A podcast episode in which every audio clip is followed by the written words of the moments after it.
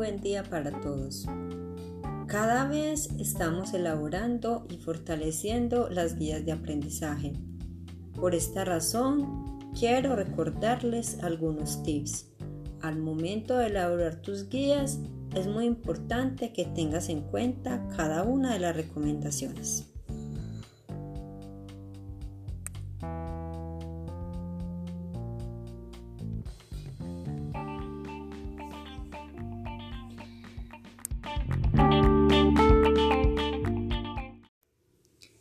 Primero, recuerda que debes utilizar un lenguaje cercano con tus estudiantes, preferiblemente en segunda persona, para que sienta la presencia del docente en casa.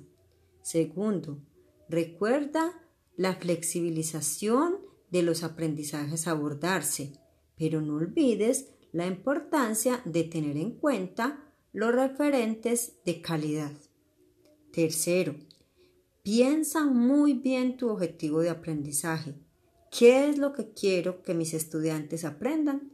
De esta manera podrás organizar tu sesión teniendo en cuenta cada uno de los momentos. Después de tener claro el objetivo, busca los recursos que pueden ayudarte. Te invito a utilizar el material PRES y entretextos. Algo muy importante, puedes pedir ayuda a tu tutor en el proceso de planeación.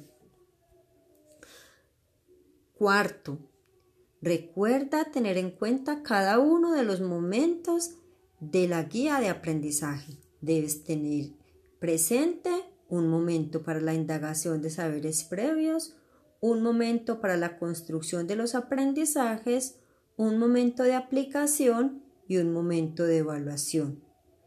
Quinto, recuerda que es importante tener presente el contexto de los estudiantes. Es importante aprovechar los recursos que tienen en casa y también el apoyo de sus familias. Sexto, no olvides incluir en tu guía el proceso de autoevaluación de los estudiantes, preguntas sencillas o rejillas que puedan permitir realizar el seguimiento. Y por último, recuerda que tu tutor puede ayudar con el proceso de realimentación. Manos a la obra.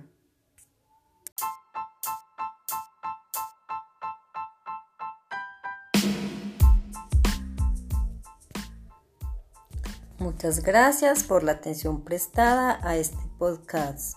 Espero que sea de mucha utilidad para seguir mejorando tus guías de aprendizaje y de esta manera aportar al aprendizaje de tus estudiantes.